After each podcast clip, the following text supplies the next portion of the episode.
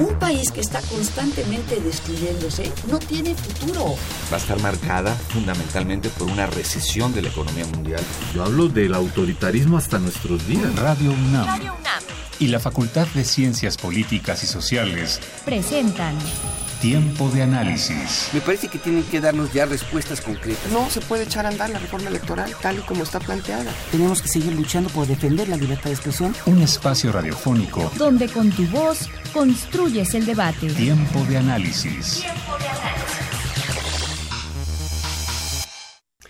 ¿Qué tal amigos, amigas, radioescuchas? Muy buenas noches. Me da muchísimo gusto saludarles desde los micrófonos de la amplitud modulada de Radio UNAM. Con mucho gusto les saluda Napoleón Glockner en nombre de la Facultad de Ciencias Políticas y Sociales para llevar a ustedes una emisión más de tiempo de análisis.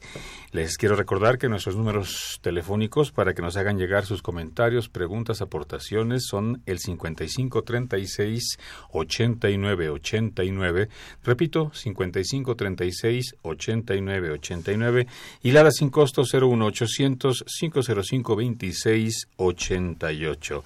También se pueden poner en contacto con nosotros a través de nuestra cuenta Twitter que es arroba tiempo análisis y pueden seguir también el desarrollo de este programa y enviarnos sus comentarios a nuestra página de Facebook, Facultad de Ciencias Políticas y Sociales-UNAM, y seguir el desarrollo de este programa, obviamente, a través de la página web de Radio UNAM, que es www.radiounam.unam.mx, o la página de la facultad, que es www.políticas.unam.mx.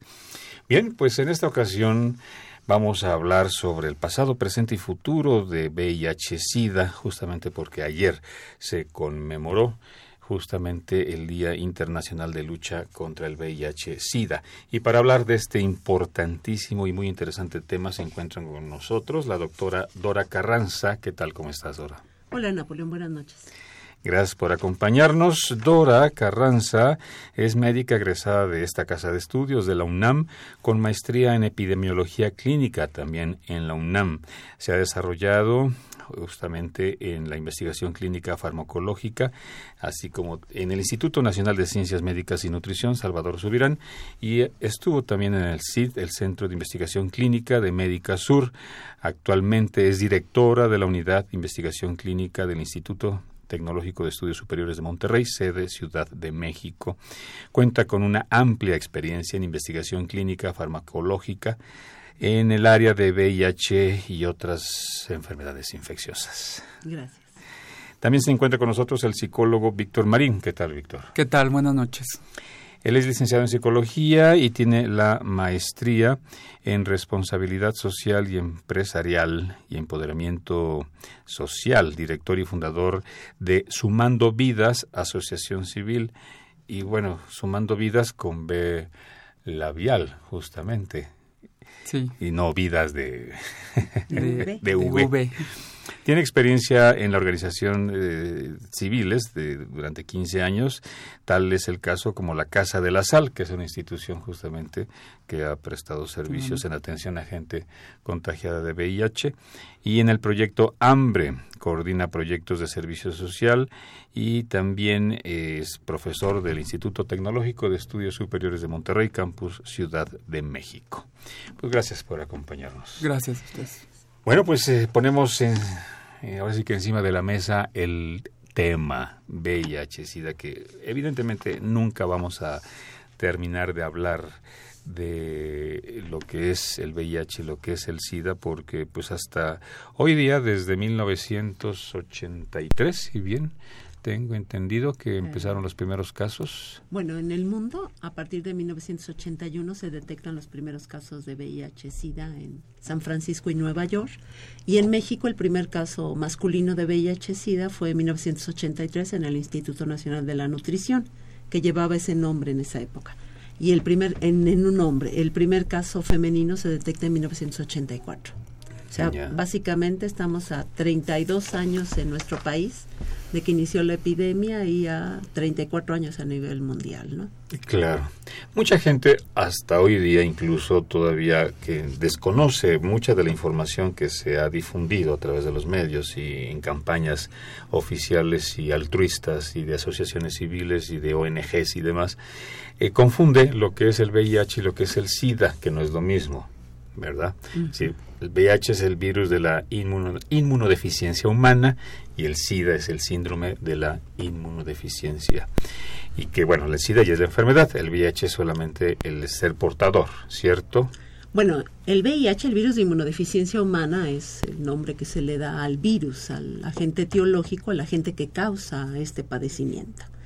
Está, tener infección por VIH o virus de inmunodeficiencia humana es estar infectado, tener en tu cuerpo este tipo de virus, y este virus te puede llevar con el paso de los años, si no hay un tratamiento adecuado, a desarrollar el síndrome de inmunodeficiencia adquirida, que es un concepto, son una serie de enfermedades que están dentro del concepto SIDA, ¿no? que tienen que ver con la disminución de las células de defensa del organismo, que al disminuir estas nos, nos exponen a infecciones que llamamos de tipo oportunista.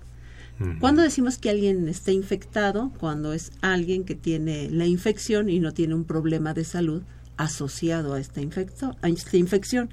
Cuando decimos que alguien tiene VIH?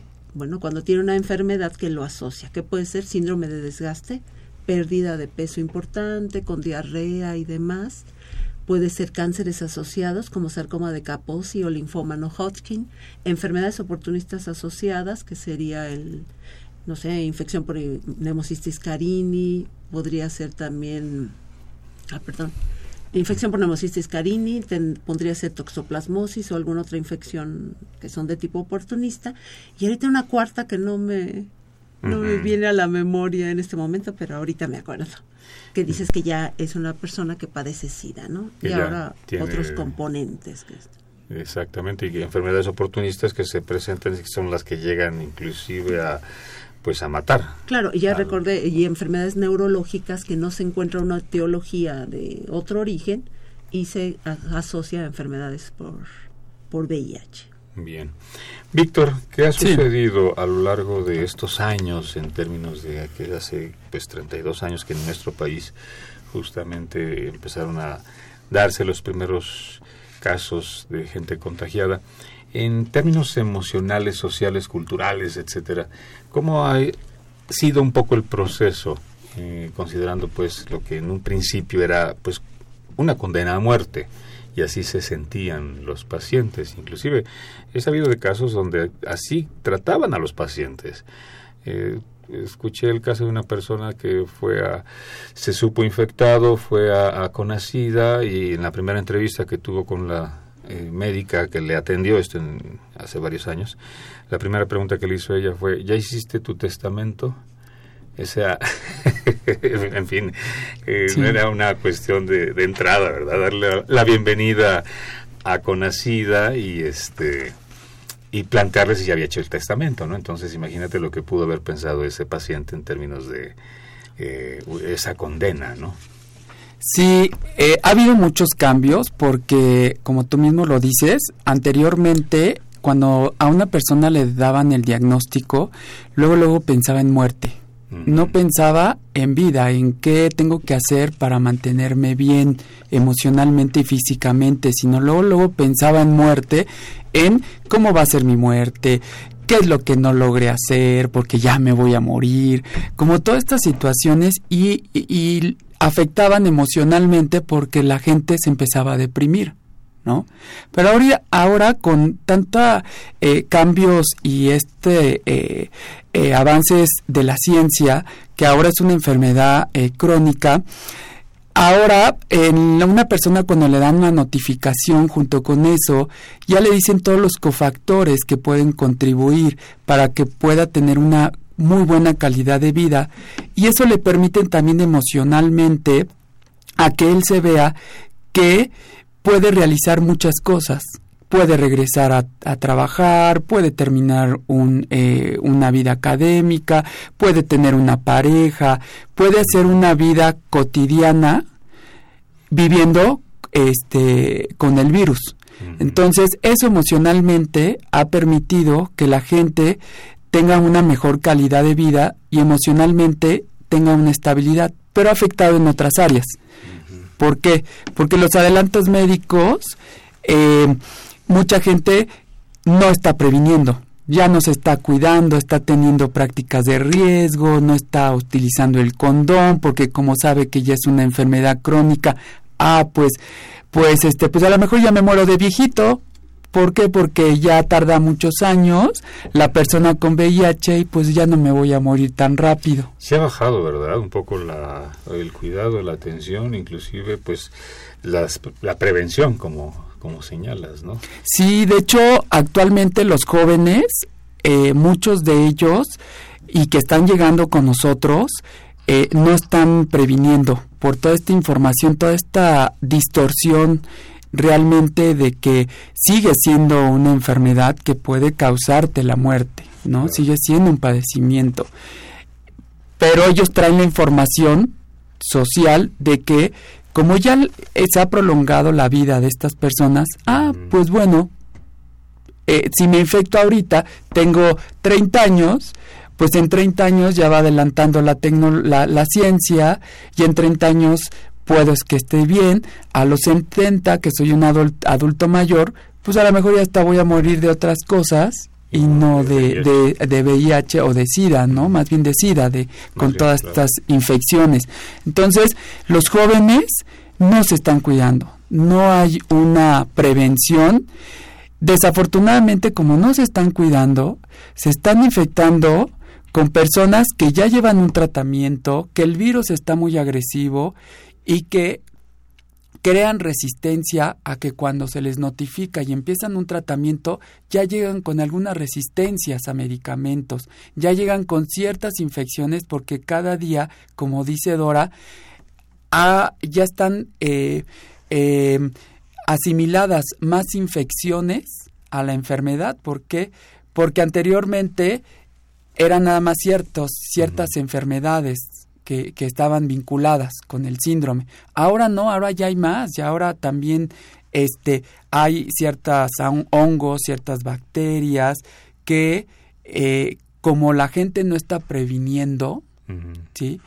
ya también está creando resistencia a todas esas eh, infecciones, ¿no? Entonces está afectando muchísimo también y no lo tienen consciente ahorita los jóvenes. Entonces eso está afectando en que sigue aumentando muchísimo el, número de personas infectadas y los jóvenes no están, no están cuidándose o no están previniendo, no están usando el condón por toda esta información distorsionada que ahora tienen. Bien.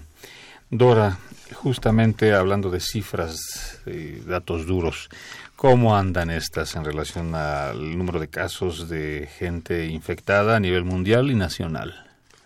Bueno, según las estadísticas que se, que se pueden observar en Censida, hablando a nivel mundial y, nacional, se dice que hay casi 40 millones o se han registrado casi 40 millones de personas que viven con VIH o vivieron con VIH-Sida a diciembre del, del 2014, ¿no? O sea, 40, millones personas, 40 millones de personas en el mundo que han padecido o padecen esta infección. No, no desde el 81. Sí, desde el 81. Desde el 81, 40. Ah, de acuerdo. Si no es que estén viviendo en este momento con esta infección. En México se han un total de casos acumulados que según Censida identifican ya sea de VIH-Sida 235.953 personas que se han acumulado desde el inicio de la infección, que sería a partir de 1983.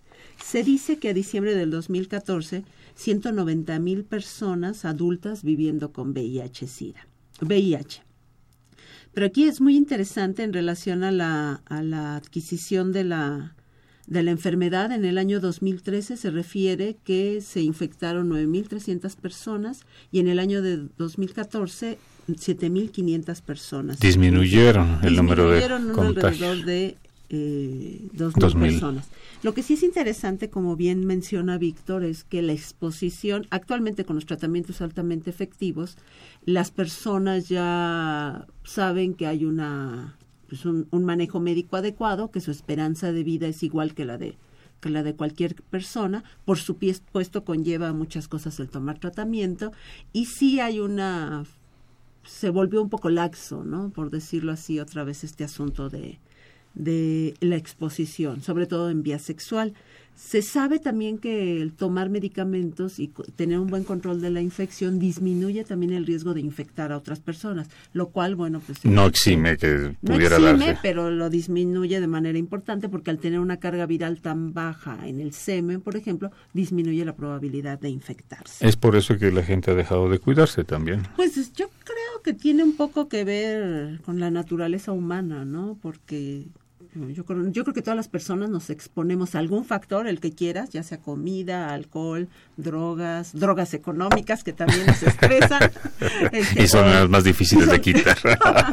y este, y estas nos exponemos a un factor de riesgo a pesar de que sabemos qué consecuencias podemos ver. Un ejemplo clásico es el tabaco, ¿no? El médico neumólogo, buen fumador sabemos que nos estamos exponiendo, sabemos que puede, puede, darnos un cáncer pulmonar, sin embargo hay algo dentro de nuestro ser que nos hace sentirnos tocados por dedo divino, ¿no? O sea, le va a dar mm. al de enfrente, pero a mí no. A mí nunca. ¿cómo, no? Claro. Y yo creo que esa es una cuestión de naturaleza, porque si estuviéramos pensando en lo lábiles que somos, en que en cualquier momento saliendo de casa pudiéramos tener un accidente y morirnos, creo que sería muy atormentado, ¿no?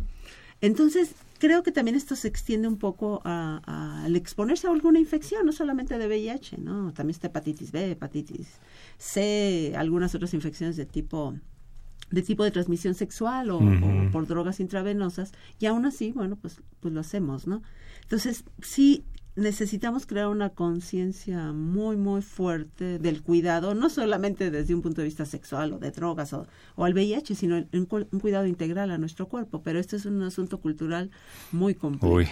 Sí, porque relacionamos todo esto que acabas de mencionar con la llamada calidad de vida que bueno, evidentemente cualquier ser humano buscaría mantener y tener una tener y mantener una calidad de vida óptima, ¿verdad? Pero para los pacientes específicamente contagiados con VIH, al hablar de calidad de vida, ¿qué nos referimos? Sí, la calidad de vida es que eh, siga al pie de la letra los cofactores que son muy importantes para que tenga esta calidad de vida que es el, el apego a los tratamientos, ser disciplinado. Ser disciplinado porque, ay, se me olvidó hoy tomarme mi pastilla o por algunas cuestiones ahorita con eso que vivimos con tanto estrés, ¿no? Y que se me olvidó que tomarme la pastilla, etcétera. El apego al medicamento es muy importante. Otro es la alimentación. Alimentarse la bien, alimentación, sanamente. Eh, comer sanamente.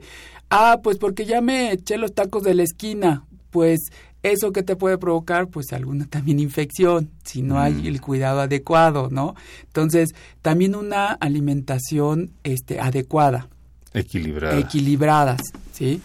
Otra es la tensión psicológica y emocional. ¿Por qué? Pues porque eh, la persona sabe que es portador del virus y que por algunas otras situaciones emocionales que viene arrastrando desde la niñez, desde la adolescencia, etcétera, y luego sabiendo que es portador del virus, por algunas acciones o situaciones o convivencias se les activan algunas emociones que tienen ahí este eh, eh, encajonadas, ¿no? Y entonces este, luego, ahorita hay mucho esto que dicen es que estoy triste, estoy deprimido, está mucho de moda, que la gente dice para todo está deprimido, ¿no? Entonces... Es que el estrés ha sido la enfermedad del siglo pasado. ¿no? Entonces, todavía con una persona que con VIH, pues sabemos que el estrés, el, el, la depresión, pues baja el sistema inmunológico, afecta, ¿no? Otro es hacer ejercicio también. ¿Por qué? Porque el ejercicio ah, fortalece eh, la masa muscular, la masa muscular nos protege de las infecciones, de las enfermedades, nos ayuda a eliminar toxinas, que son esas toxinas que eh, el, con el tratamiento, pues todo, sabemos que todo medicamento pues nos provoca algunas toxinas, pero nosotros también tenemos que provocar la eliminación de esas toxinas, porque luego le echamos la culpa a los médicos, ¿no? No, es que me receta tanto medicamento, es que, pero ¿cómo? Si no tienes una buena alimentación, no haces ejercicio. Y el otro también muy importante es la parte del descanso, ¿no? Entonces, son cofactores que contribuyen en tener una mejor calidad de vida. Yo cuando doy pláticas eh, a gente que no se sabe cero positiva, le digo, si tú cambiaras y utilizaras en tu vida diaria estos cofactores, vas a ver cómo tu vida cambia. ¿Sí? Con o sin VIH. Con o sin VIH. Claro. Y si se dan cuenta, lo que menciona Víctor es lo que deberíamos de hacer todas las Todos. personas. No, los habitantes de este en, planeta. En realidad yo diría que una persona, el punto número uno es, tenemos que hacernos la prueba dicen que al menos una vez en la vida, ¿no? Cualquier persona que tenga una vida sexual activa o no necesariamente.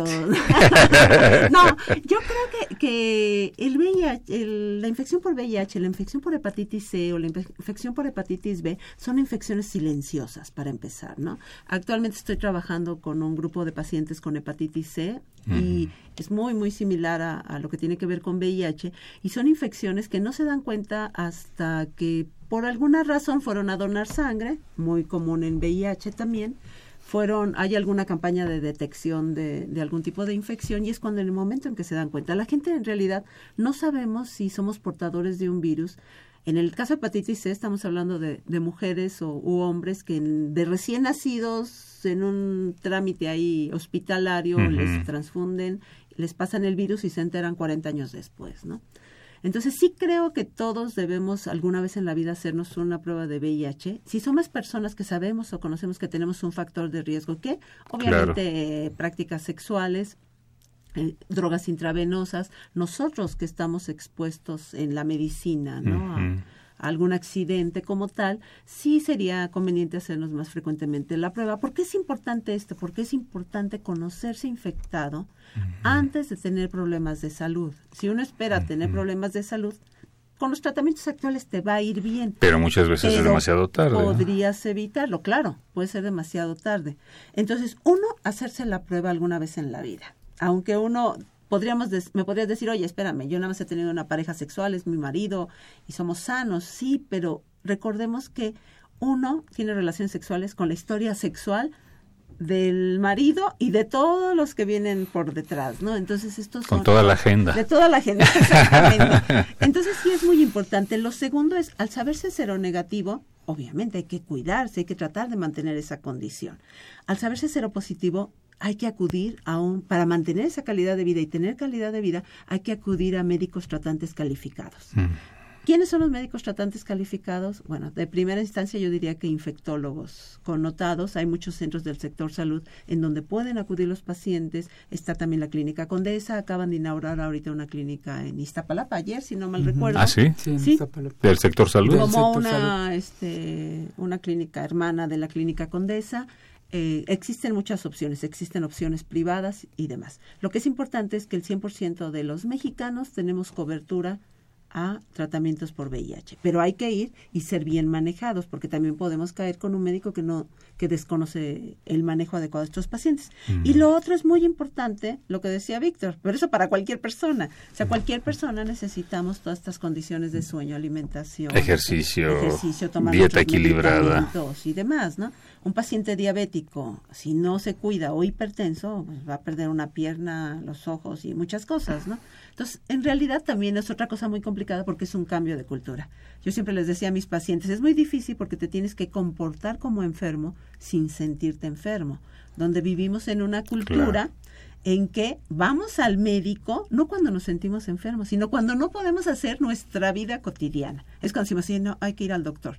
Porque si tenemos una gripe o cualquier cosa, no vamos al médico, ¿no? Sí, sí, sí, sí efectivamente. Algo, algo que también eh, se está presentando mucho es las reinfecciones que es creo también un tema que hay que plantear esta cuestión de las reinfecciones, porque una persona que se sabe que es portador, como sabe que pues ya eh, la ciencia ha avanzado tanto y tengo muy buena calidad de vida, los antirretrovirales me mm, contribuyen en que tenga esa calidad de vida, etcétera, pues bueno, no, no utilizo el condón y, eh, y sigo poniéndome en riesgo. ¿Y cuál es el riesgo?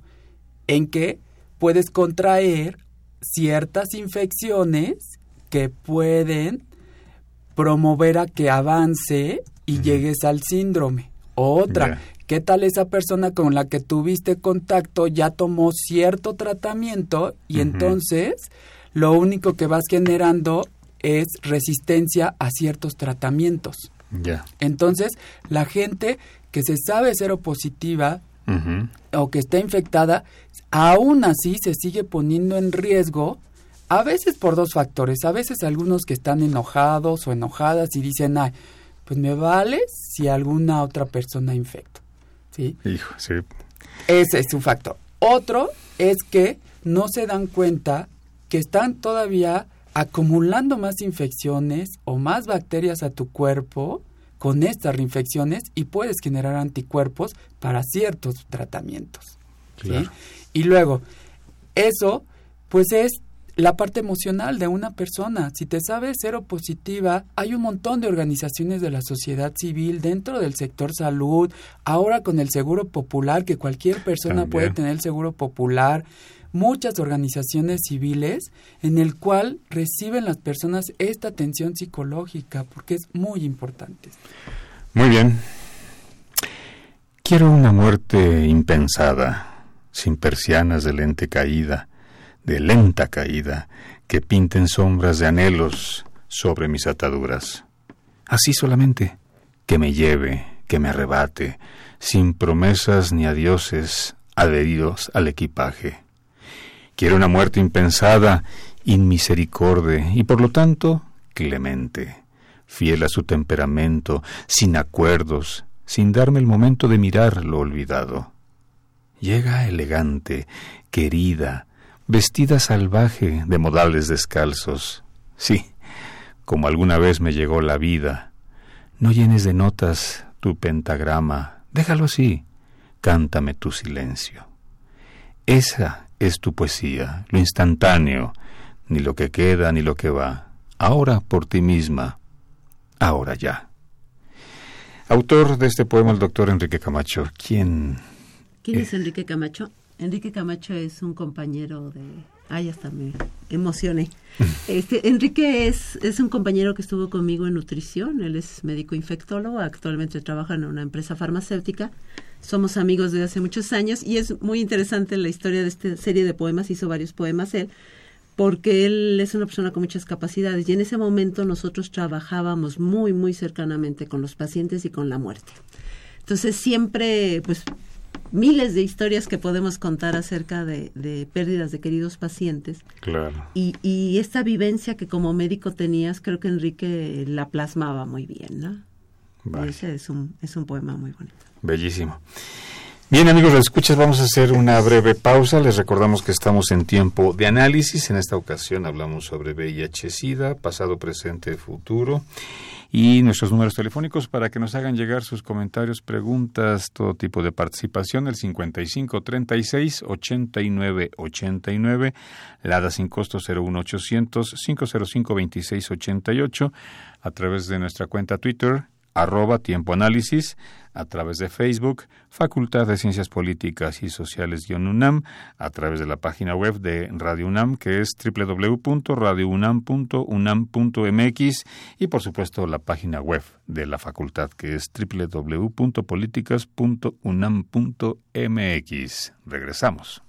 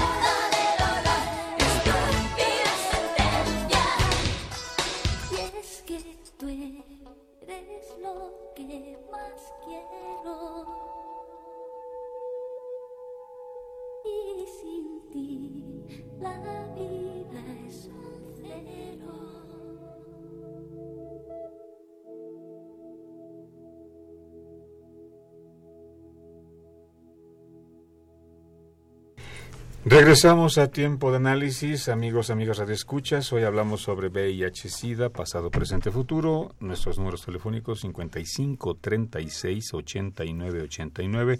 Lada sin costo 01800 505 2688 a través de nuestra cuenta Twitter arroba tiempo de nuestra cuenta de Facebook, Facultad de Ciencias Políticas y Sociales, guion UNAM, y las páginas tanto de Radio UNAM, que es www.radiounam.unam.mx, o de la facultad, que es www.políticas.unam.mx. Continuamos con este interesantísimo programa.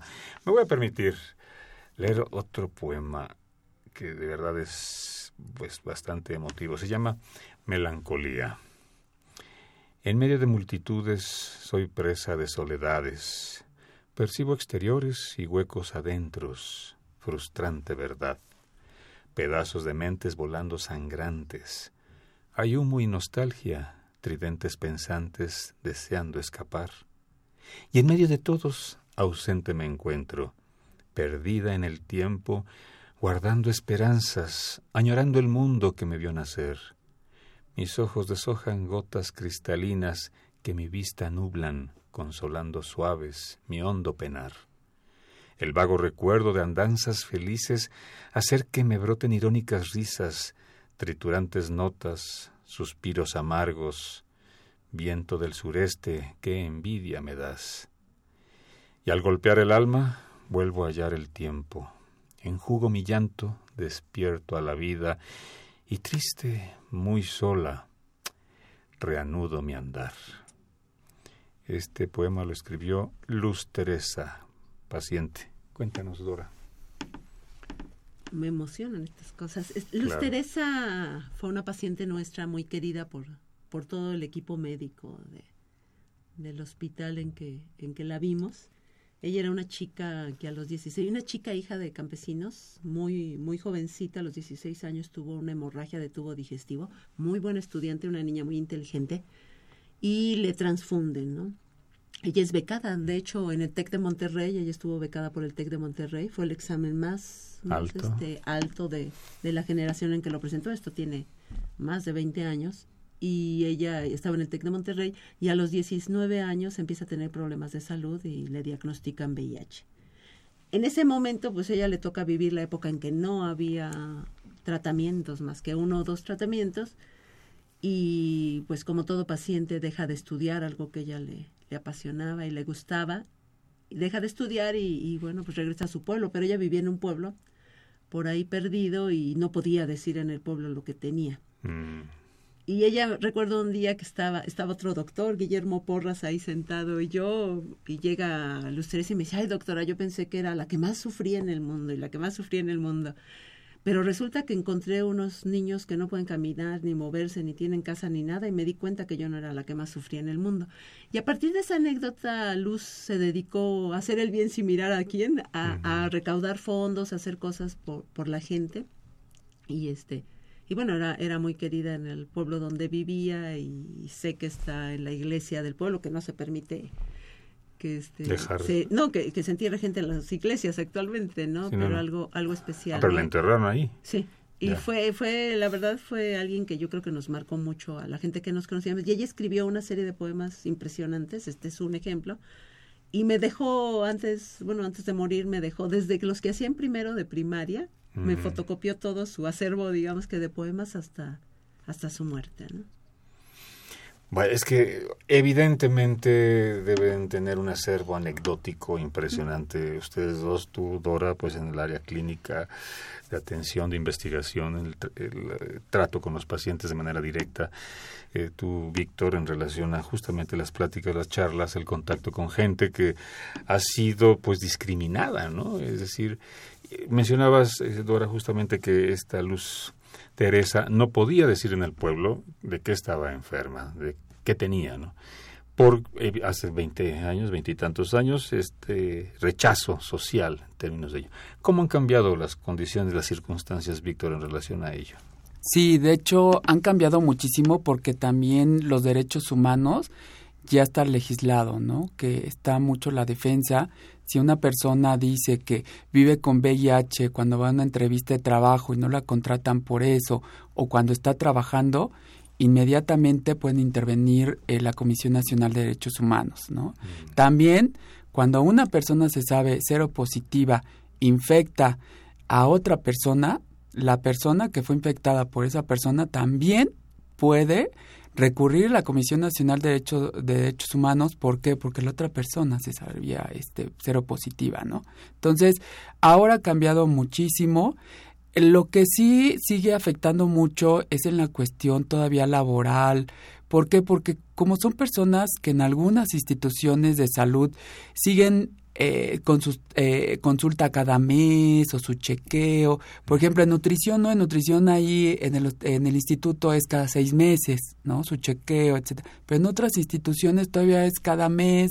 ¿Y Entonces, esto en qué varía? Porque es este, pues dependiendo sus protocolos y sus procesos, Ah. ¿no? De cada institución. no justificado No, clínicamente Ajá, no, Ah, ¿no? necesariamente. no, y no necesariamente, Ya. ¿no? No, Entonces, ellos o ellas, pues tienen que pedir permiso en sus trabajos y muchas veces pues no dicen por qué tienen que pedir ese permiso o dicen es que tengo otro cierto padecimiento o tengo que hacer cierta actividad y a veces hasta pierden su trabajo, ¿no? Entonces, ahora eh, las organizaciones de la sociedad civil que tienen mucho tiempo apoyando y contribuyendo este con las personas que ven con VIH o SIDA eh, se han enfocado más en la parte de atención psicológica. Eh, hace tiempo cuando no ten- las personas no tenían acceso a medicamentos también daban algunos medicamentos etcétera. Entonces eh, lo que ha faltado muchísimo es ahora la inclusión en la parte laboral no en la parte que ellos también pueden hasta generar su propio negocio, pueden regresar a la universidad, todos estos programas que ahí es un área de oportunidad dentro de las organizaciones civiles y es en el área de oportunidad donde Sumando Vidas, que es la organización civil que fundé junto con otra amiga que se llama Eliana Susuarrigi, nos dimos cuenta de esto, ¿no? Que no había programas para la inclusión al ámbito laboral, académico y social a estas personas. ¿No? Entonces ahí este y por eso es que Sumando Vidas está creciendo tanto porque les damos capacitación de cómo generar su negocio, les damos capacitación en tecnología, en ciertos programas computacionales, en cómo ir a una entrevista de trabajo, en grupos de autoayuda, pero en la parte de coaching transformacional, ¿no? Entonces, ¿para qué? Para que la persona por sí solo se empodere y quitamos esa parte únicamente asistencial.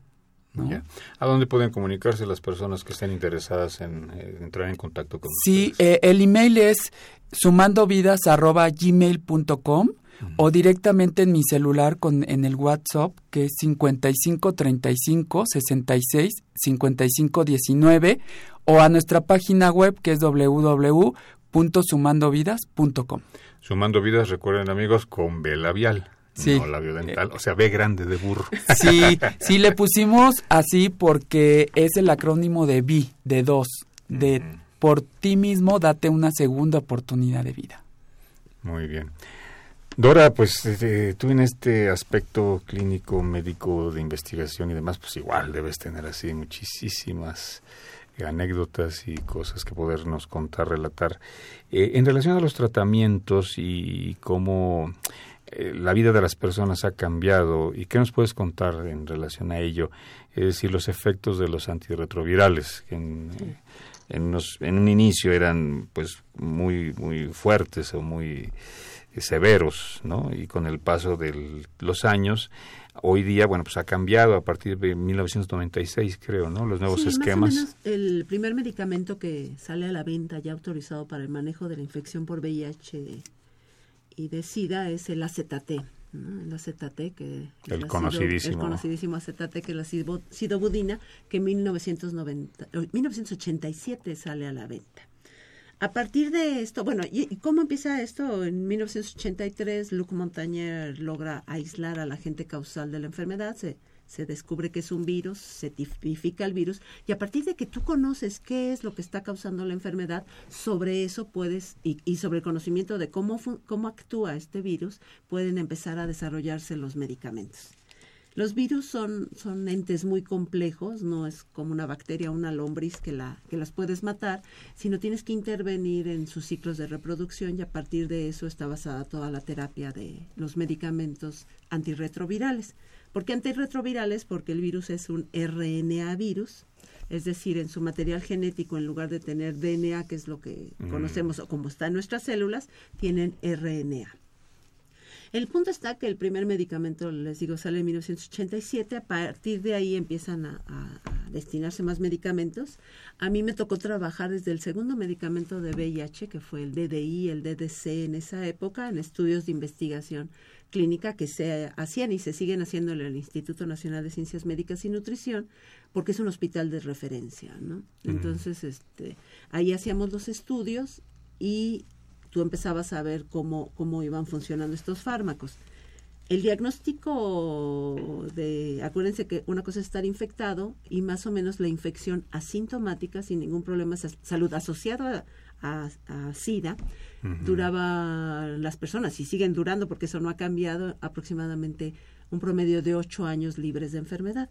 A partir de ahí, eh, podría desarrollar alguna enfermedad oportunista porque sus células de defensa caían o alguna otra enfermedad que definiera SIDA y podría ser que la persona muriera en ese evento o cuando mucho duraba seis meses más sin tratamiento. Esto, este ejemplo que les digo es historia natural de la enfermedad y este es lo mismo que sucedería en esta época si una persona no se maneja adecuadamente, ¿no? Mm, es decir, el hecho de que cambiemos a una época en donde ya hay tratamiento antirretroviral no significa que si no usas el tratamiento la enfermedad no se comporte igual que, que 1987, ¿no? O sea, primer mm, aprendizaje, no nos quedemos en la antigüedad, hay que hay que hacer uso de las, del armamento que ahora tenemos gracias a la tecnología y a la investigación. Entonces les comentaba, pasaba esto, ¿no? Después eh, vinieron varios medicamentos en donde más o menos, ya con los medicamentos, después de un diagnóstico de SIDA, la sobrevida era más o menos el 50% se moría al año después del diagnóstico de SIDA, a pesar de, del AZT, por ejemplo, el 75% a los dos, a los 18 meses y el 100% a los dos años. Wow. También hay un grupo de personas eh, especiales que no han desarrollado la enfermedad por alguna circunstancia, pero bueno, más o menos sucedía esto. A partir de 1992, 93 empezaron los primeros estudios con los antirretrovirales altamente efectivos. Yo recuerdo que hacíamos estudios con Sequinavir, un, producto antirretroviral y, y un producto este e Indinavir.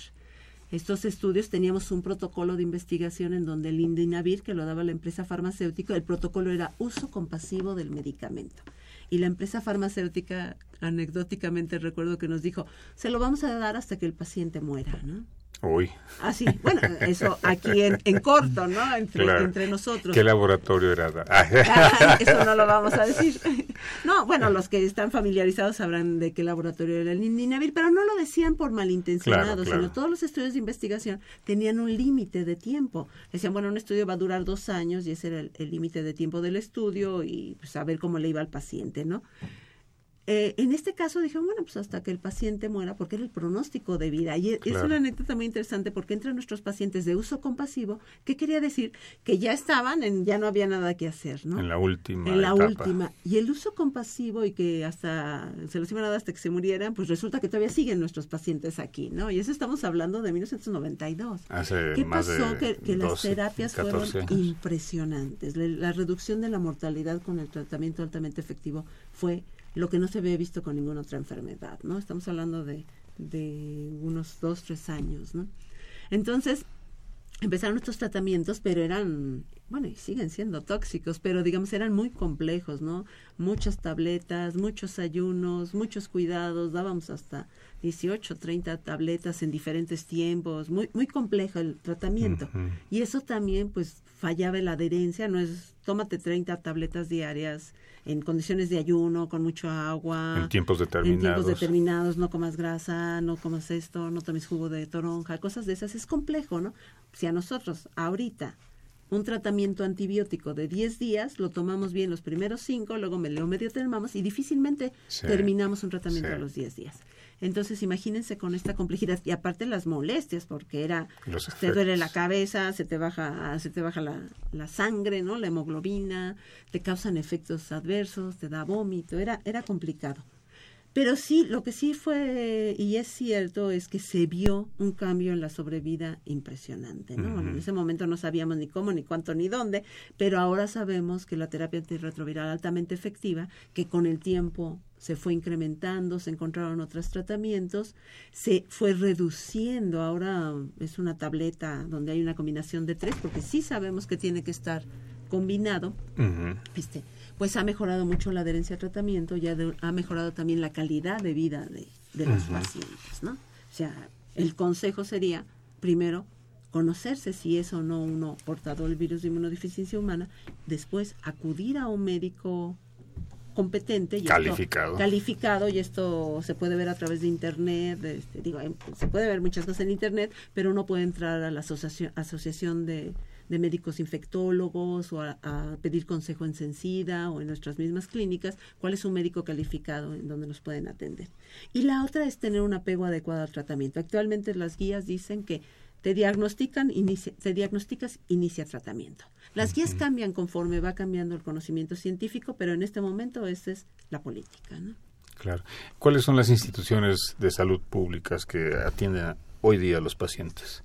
Bueno, básicamente todos lados, ¿no? En todos lados. Pero hablemos de, de, los institutos nacionales de salud, en especial el Instituto Nacional de Ciencias Médicas y Nutrición, el Instituto Nacional de Enfermedades Respiratorias, y yo diría que cada uno de los hospitales, de los institutos nacionales, tienen una área para el manejo de VIH-Sida. También hablemos de los niños, ¿no? Los niños también es un problema de salud que se puede dar en niños. Afortunadamente ha disminuido la infección en niños, pero eh, este estamos hablando del Instituto Nacional de Pediatría o del Hospital Infantil de México o de los hospitales asociados al IMSS, al ISTE, a Pemex, a todos los servicios este, públicos de salud. En torno al medio privado eh, es muy importante contar con un médico calificado, que también esto eh, se, se, va determinando. Y bueno, pues, todos los hospitales privados tienen médicos calificados en el, en el área infectológica. Hay que tener mucho cuidado también porque no, no, no necesariamente tampoco la gente tiene que ser infectólogo, tiene que ser capacitado, como es uno de los programas que tiene Sencida, de, porque no todo no hay miles de infectólogos para todo el país, ¿no? Estamos hablando de 190 mil personas o 150 mil.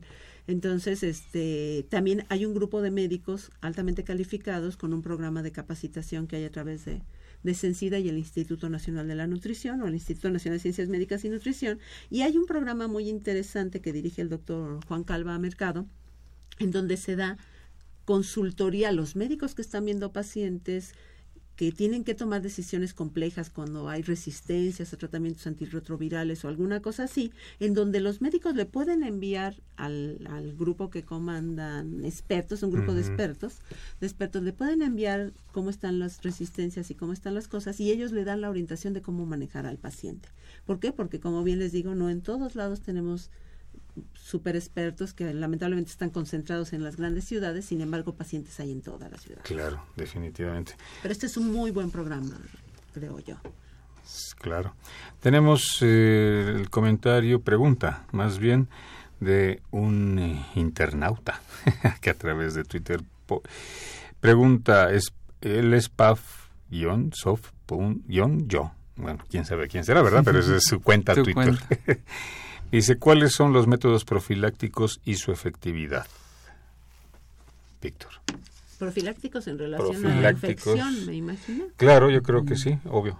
Eh, sí, supongo, preventivos, ¿no?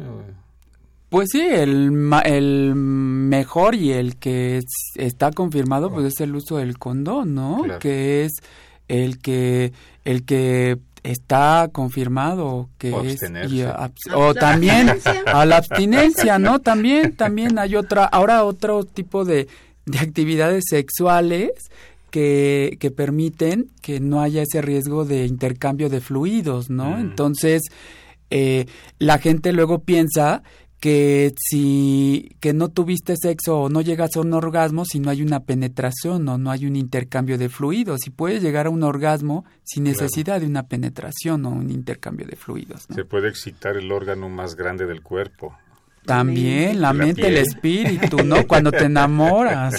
No, bueno, se dice aquello de, de sexo seguro y sexo protegido, ¿no? O sea, sexo seguro es abstinencia o no penetración, ¿no? Y sexo protegido definitivamente. El uso de condón. Coincido con Víctor que es el uso del preservativo, que es complejo, ¿no? Es complejo sobre todo en el tema de las mujeres, sobre todo en el tema de las mujeres amas de casa, ¿no? Eso, de que mi marido este, me es fiel y no me va a pasar nada. Sí, esto, esto interviene en muchas cosas, ¿no? Sí, sí, de hecho ahorita eh, acabamos de terminar un programa eh, de inclusión digital con mujeres que viven con VIH porque ha incrementado mucho el número de mujeres viendo con VIH, amas de casa, ¿no? Y mucho lo que ellas comparten es que eh, ¿cómo le voy a decir a mi marido que a partir de este momento vamos a utilizar condón? Y lo primero, la primera reacción de mi marido es, me engañas. Claro, ¿con quién te has metido? ¿Con quién te has metido? ¿No? Entonces, ¿y por qué? Pues por esta información de que únicamente tengo relaciones con mi marido, pero como decía hace un momento Dora, todo el historial de parejas que tuve anteriormente, ¿no?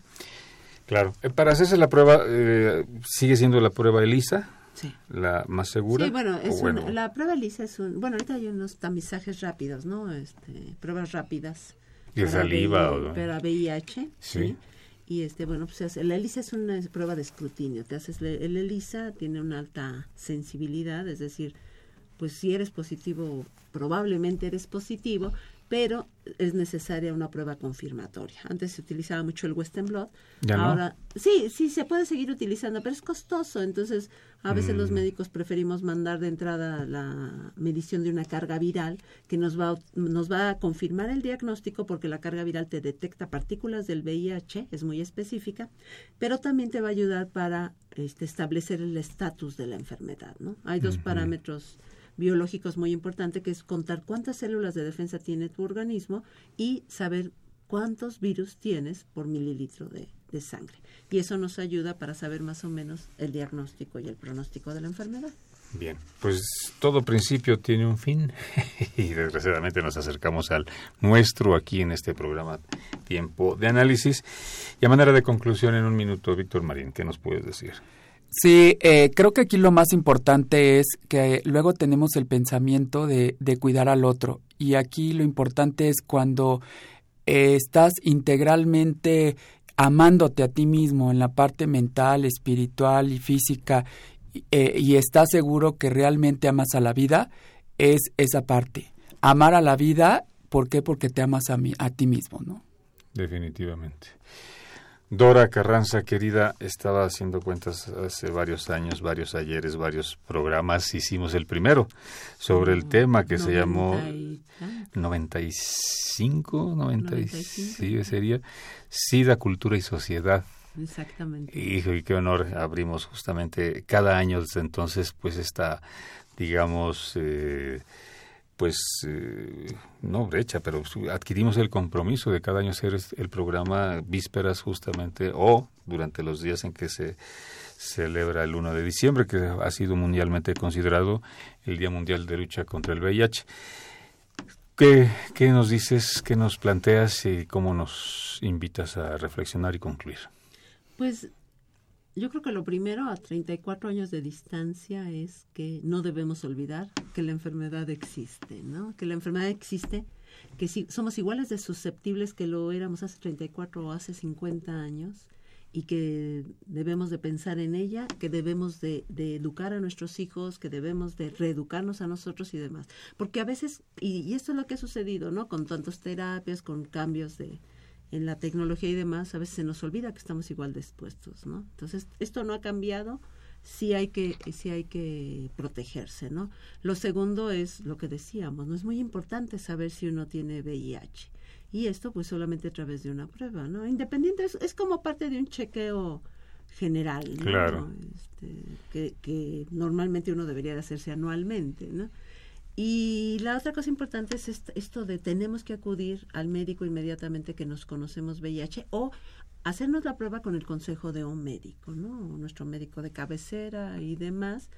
A pesar de que no queramos saberlo, siempre es mejor. Siempre es mejor estar enterados, toma, tomar cartas sobre el asunto y evitar que nos deterioremos, ¿no? Porque al final, nos guste o no nos guste, nos vamos a enterar, pero nos vamos a enterar feo porque vamos a caer en un hospital, ¿no? Y queremos, y eso vi mucho con los pacientes, queremos rescatar el tiempo perdido y sí, con las terapias les va muy bien, pero ya dejas lesionado tu organismo, ¿no? Yo creo que es una parte muy importante. Y la otra creo que tiene que ver con lo que decía Víctor, la no discriminación, ¿no? La no discriminación a nada ni a nadie ni en los trabajos, ni en nada. Ni en la familia. Pero les puedo asegurar que todos tenemos un compañero, un familiar o alguien que tiene VIH, lo sabemos o no lo sabemos, es otra cosa, y eso es muy importante, ¿no? La institución en donde nosotros trabajamos no hace exámenes de laboratorio para entrar a trabajar, lo cual me cayó muy bien. Claro. Porque sí he estado en otros trabajos donde... Inclusive no lo dicen, ¿no? Te mandan al laboratorio y te hacen pruebas y nunca te enteras que hicieron la prueba del VIH. Exactamente. Yo recuerdo haber entrado en una institución donde le digo, ¿qué me vas a hacer? VIH, hepatitis B y hepatitis C. Le digo, pues no me pidieron permiso. Claro. No, doctora, pero usted tiene que entender que nos puede poner en riesgo. Le digo, no, pues tampoco.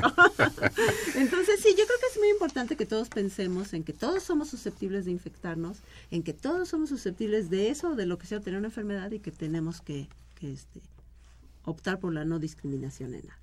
Pues muchísimas gracias, Muchas Dora gracias. Carranza, Víctor. Sí, gracias María. a ustedes por la invitación. Amigos, Radio Escuchas, gracias por sintonizarnos. Les recordamos que tenemos una cita el próximo miércoles en punto de las 8 de la noche por esta frecuencia 860 de AM. Y en esta ocasión próxima, justamente van a escuchar las voces de Francisco García Olcina, Aldemar Galván, Miriam Alarcón y Carlos Correa, nuestro compañero eh, en la conducción. El programa estuvo a cargo en la coordinación de extensión universitaria de la facultad por Roberto Ceguera, en la coordinación de producción Claudia Loredo, en la producción Guillermo Pineda, en las redes sociales Carlos Correa, en la cabina de operación técnica Socorro Montes y en la continuidad Gustavo, Gustavo López. Se despide de ustedes Napoleón Glockner, que tengan muy buena noche. Esto fue Tiempo de Análisis. Tiempo de análisis una coproducción de Radio UNAM y la Coordinación de Extensión Universitaria de la Facultad de Ciencias Políticas y Sociales. Tiempo de análisis.